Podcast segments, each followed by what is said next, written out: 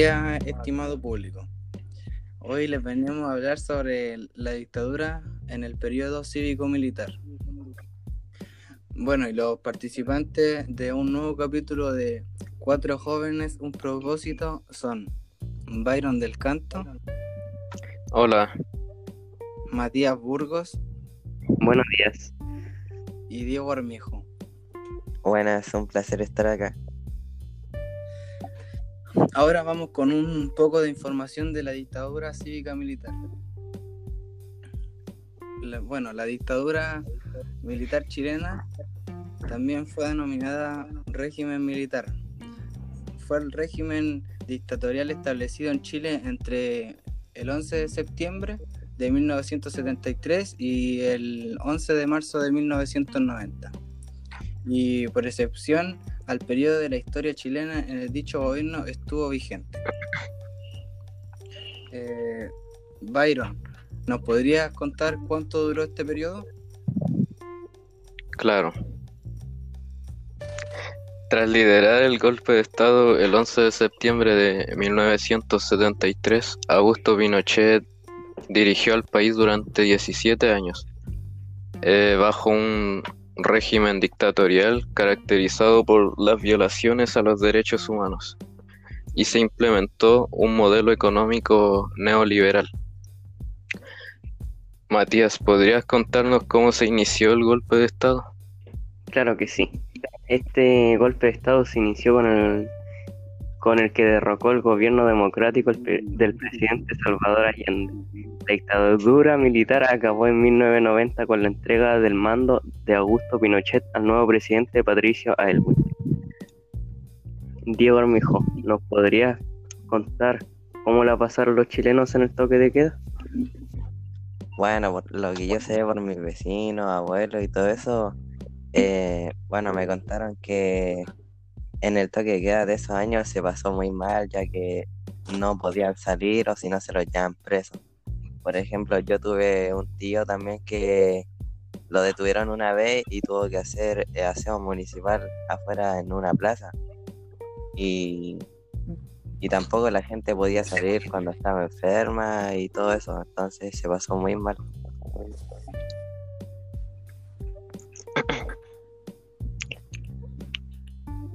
Entonces ahora vamos con los entrevistados.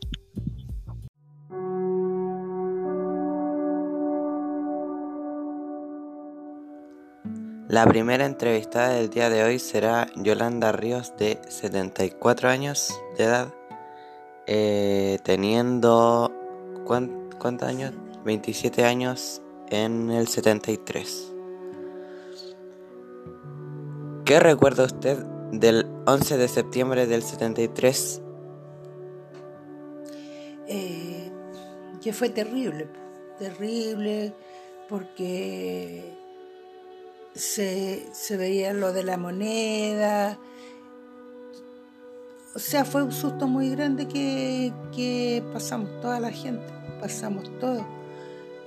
Eh, los militares, los tanques, eh, parecía una guerra. ¿Alguna vez durante el régimen militar usted escuchó hablar de que en Chile se violaban los derechos humanos?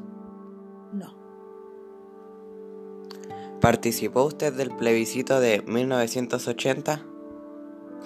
Eh, sí, incluso fui presidenta de mesa. ¿Qué recuerda del proceso? ¿Cómo, cómo fue? Eh, bien, porque recibíamos harto aplauso porque al ir leyendo los votos eh, por el sí aplaudían mucho y todo era felicidad. Y por el no se quedan todos callados. ¿Siente que la constitución de 1980 afectó de alguna manera positiva o negativa su vida cotidiana?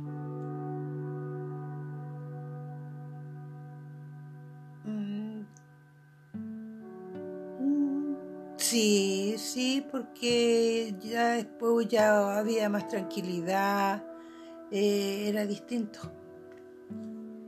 ¿Considera usted que el crecimiento económico que tuvo el país luego de la implantación del neoliberalismo es más relevante o justifica las violaciones de los derechos humanos? A ver, repíteme la pregunta. Si usted considera que el crecimiento económico del país luego de la implantación del neoliberalismo es más relevante o justifica las violaciones de derechos humanos? Justifica por las violaciones, sí, El crecimiento económico, ¿sí? sí. ¿Por Sí. qué?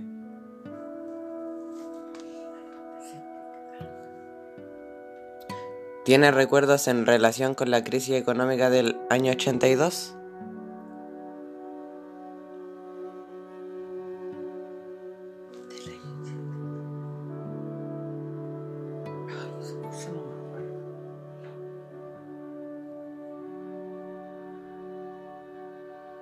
¿Qué recuerdo personal tiene en relación con el plebiscito de 1988?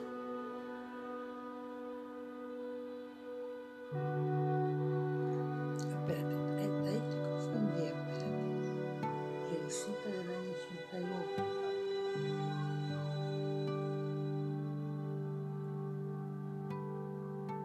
Ay, espérate, ahí fue, pues te contesté mal la otra. La anterior pues te la contesté Porque en el 88 fue lo- lo- el plebiscito del sí del no. Claro. ¿Y qué, qué importancia cree usted que dicho proceso tuvo para el país?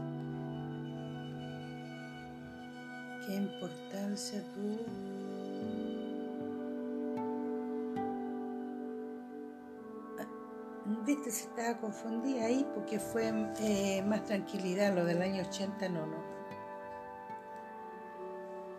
¿Cree usted que puede haber reconciliación sobre este tema en nuestro país? No. O, o sea, sobre lo de cuando estaba Pinochet, no. Porque queda el, el recuerdo de todos los desaparecidos, gente que, nunca supo de sus hijos, de sus hermanos, de sus padres. Eso nunca se supo hasta el día de hoy, nada se sabe de eso. Entonces ese recuerdo es imposible de borrarlo. Y aquí concluye la entrevista de hoy.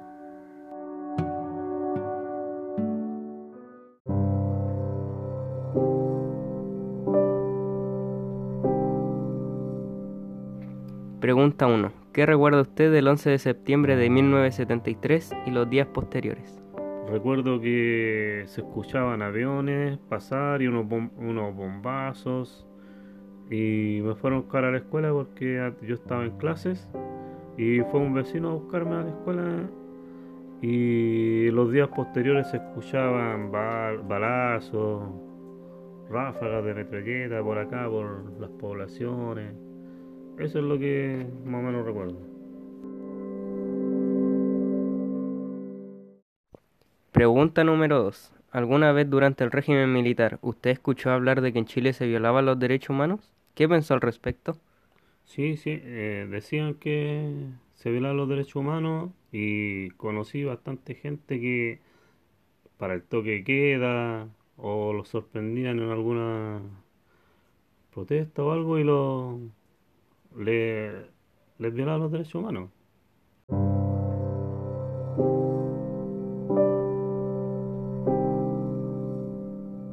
Pregunta número 3.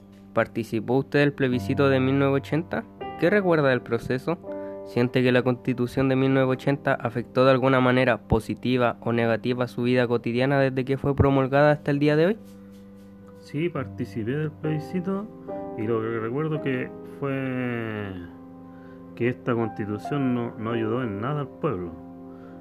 Y para mí me resultó negativo porque no pude estudiar, por problemas económicos no, no pudimos solventar los costos del colegio.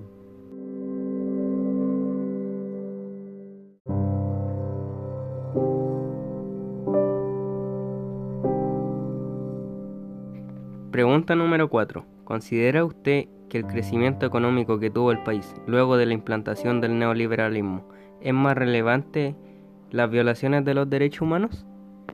No, por- no porque no hay economía, no hay nada que justifique la violación a los derechos humanos.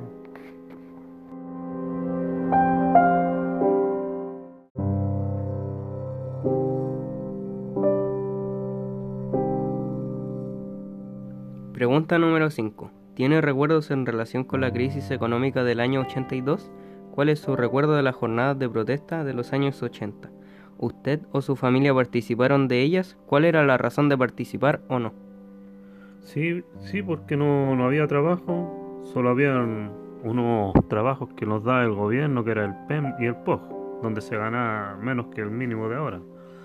Y con las, en las protestas uno iba para hacerse escuchar, no, nada más. Y participar en las, yo participé en las protestas porque de una u otra forma había que el pueblo lo escuchara.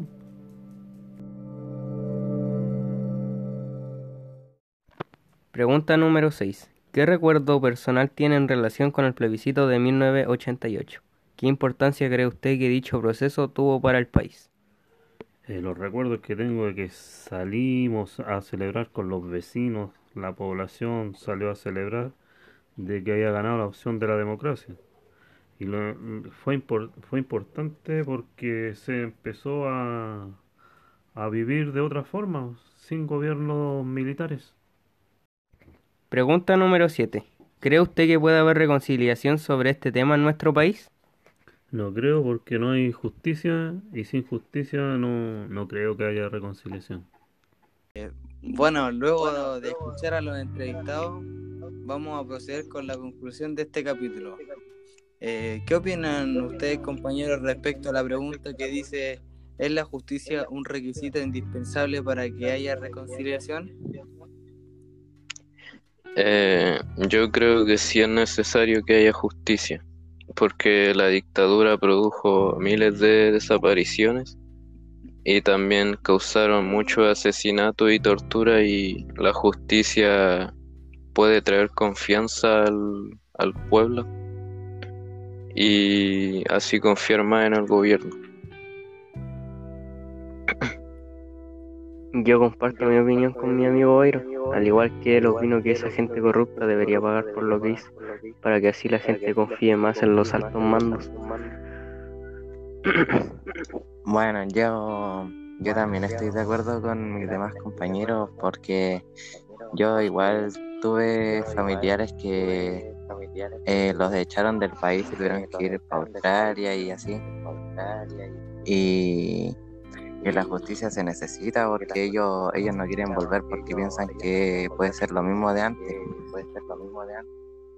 Y eso más que nada, estoy de acuerdo. Estoy de acuerdo. Entonces Y- estaríamos todos de acuerdo. Estamos todos de acuerdo, parece, opino lo me mismo que ustedes, compañeros.